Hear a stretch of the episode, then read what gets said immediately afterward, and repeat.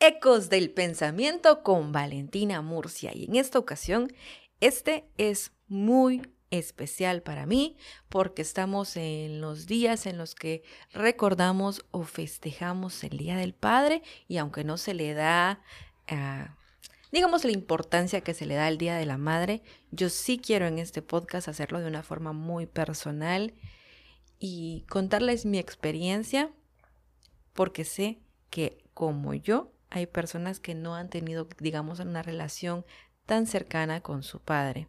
Desafortunadamente mi papá hace más de siete años descansa en la presencia de Dios y yo digo que mi vida fue un antes y un después de que mi papá se fue al cielo.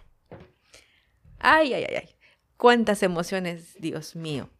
Y bueno, les voy a contar que tengo quizá pocos recuerdos de mi papá en la infancia y he decidido titular este podcast Acuérdate de lo bueno porque cada persona tiene una forma de contar su historia. Yo hoy por primera vez he decidido contarla desde el amor. ¿Y a qué me refiero con esto? Y es que yo siempre decía, ah, no, mi papá nunca estuvo, mi papá no fue, mi papá no hizo. Y de pronto, ahora me encuentro en una etapa de mi vida en la que ya tengo dos hijos y en la que valoro la vida de una forma diferente y en la que me he dado cuenta que mi papá sí estuvo, aunque no de la forma en la que yo lo esperaba. Que me amó de una forma en la que yo no entendía. Y el primer regalo maravilloso que me hizo sin duda fue la vida. Y en el momento en el que nací, también decidió regalarme el nombre de su madre y darme su apellido.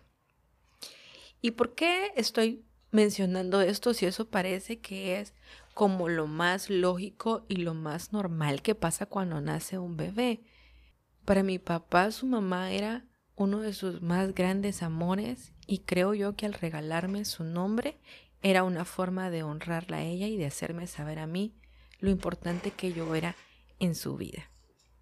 Y de ahora puedo comprenderlo.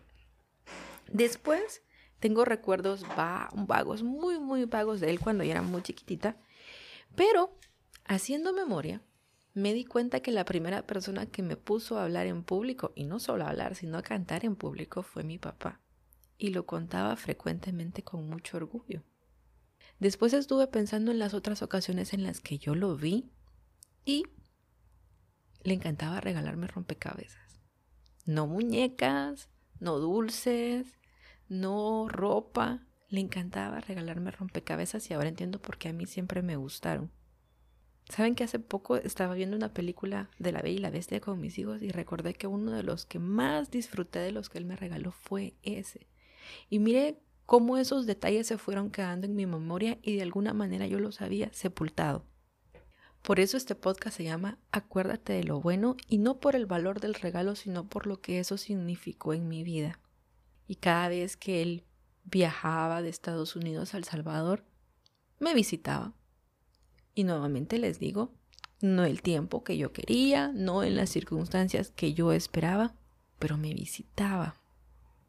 De pronto me llamaba por teléfono y ahora con la madurez y el tiempo comprendo por qué no lo hacía tan frecuentemente.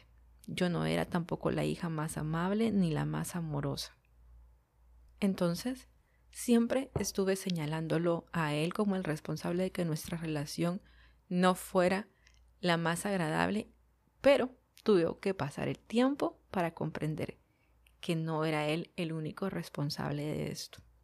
Después pasaron muchos años y por circunstancias inesperadas de la vida, me fui a vivir con él. Y ahora me doy cuenta que fue un hermoso regalo que Dios tenía preparado para mí, para que no me quedara sola, sino acompañada por una familia. Durante el tiempo que estuve con él, él decidió no viajar a Estados Unidos, sino permanecer en casa porque yo tenía un trabajo en el que entraba de madrugada, entonces salía de mi casa a las 3 de la mañana y adivinen qué, la persona que se levantaba todos los días a estar pendiente de, que mi carro no estuviera dañado y a que no tuviera ningún problema en el portón era mi papá. El que se hacía cargo de hacer las reparaciones de mi carro era mi papá. Sí, a ese mismo al que yo decidí no incluir, ni siquiera contarle, que quería comprar un carro. También estuvo ahí conmigo cuando me operaron y tenía que ir a la universidad y entonces él iba y me dejaba en la universidad y me recogía todos los días. Y bueno, así un sinfín de cosas que ahora, como les digo, sí valoro y sí he visto y sí agradezco. Miren, el último de las últimas cosas que me pasó con él es que una madrugada me desperté sintiendo el olor de algo que él cocinaba.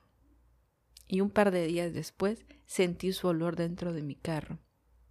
Y yo digo, qué impresionante cómo también se hacen presentes en nuestros recuerdos, cómo nuestra memoria guarda esas sensaciones, esos olores, esas percepciones de eso.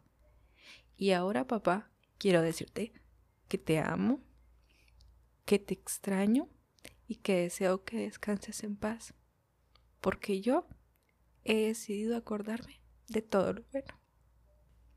Esto ha sido Ecos del Pensamiento, amigos. Si ustedes quieren contarme su experiencia con su papá y acordarse de lo bueno, ya saben que pueden buscarme a través de Instagram en Ecos del Pensamiento. Será hasta la próxima semana.